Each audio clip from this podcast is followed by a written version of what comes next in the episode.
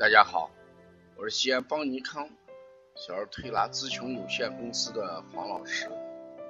下面是听黄老师讲临床的时间。今天我给大家讲的一个案例，就是一岁多的小孩儿，呃，连续两三天呕吐，这个到底是什么原因？呃，前几天我接了一个小孩儿，刚好一岁多一点点，呃。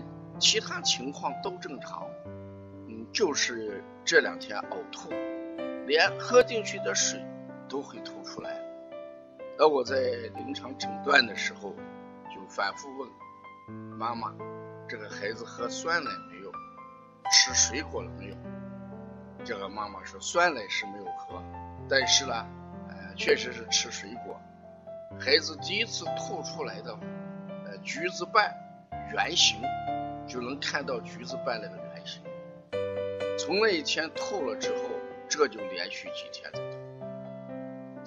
大家想一想，孩子吐出来是橘子瓣的圆形，那这就说明什么？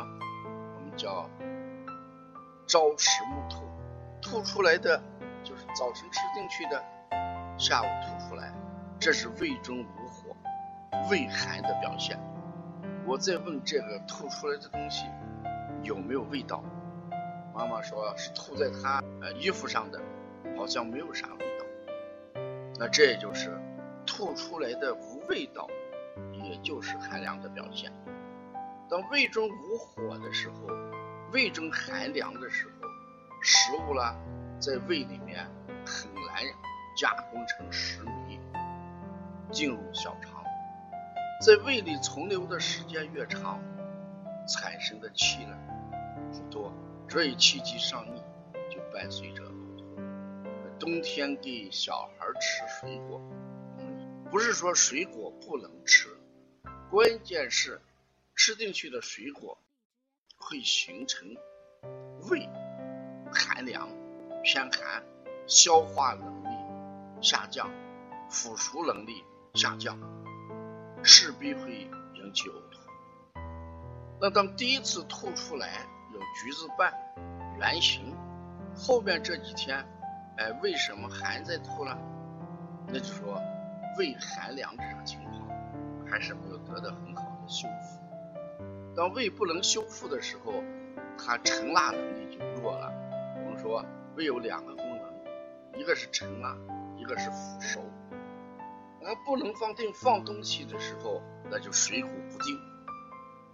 像这种办法。我们最简单的，就给孩子熬一点姜汤水啊，就是糖，熬一点姜汤水，用小勺子一点一点喂，先喂上一口，过上一会儿没有啥反应，再喂上两三口，一点一点的加量，啊，直到孩子能够接受，他就。如果你一次喂，哎，这个一百毫升或者更多一点进去，它还会吐，这是一种办法。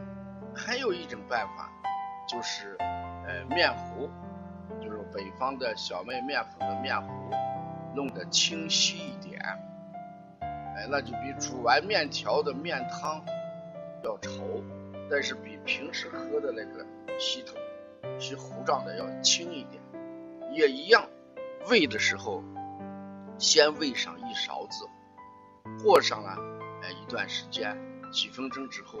看孩子的接受，如果不能接受，那就停一下；如果能接受，然后再一点一点的加量。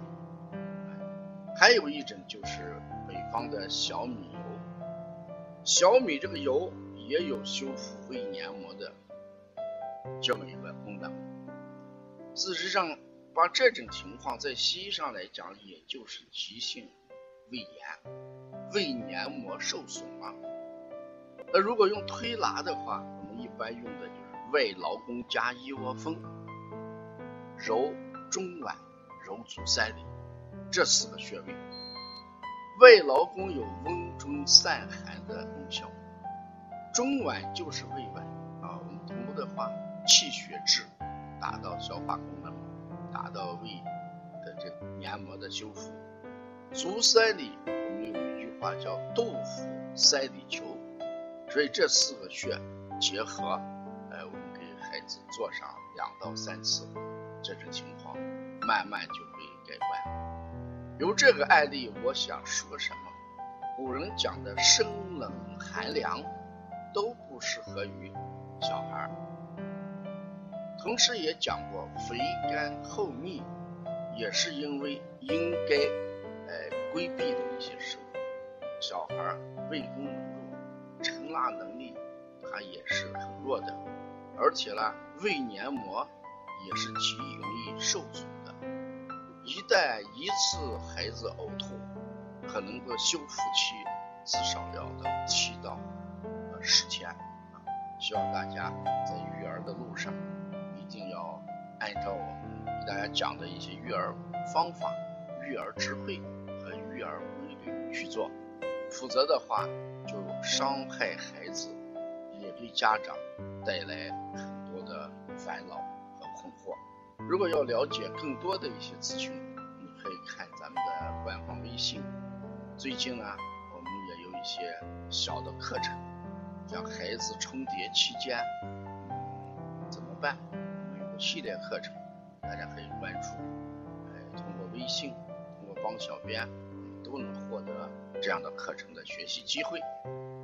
另外，关于呕吐这一部分，呃，黄老师讲临床这本书里边也谈到了几种呕吐的情况，你也可以看一看。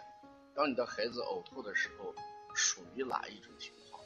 今天我讲的这个小宝宝，主要是吃水果有关系，与寒凉有关系。谢谢大家。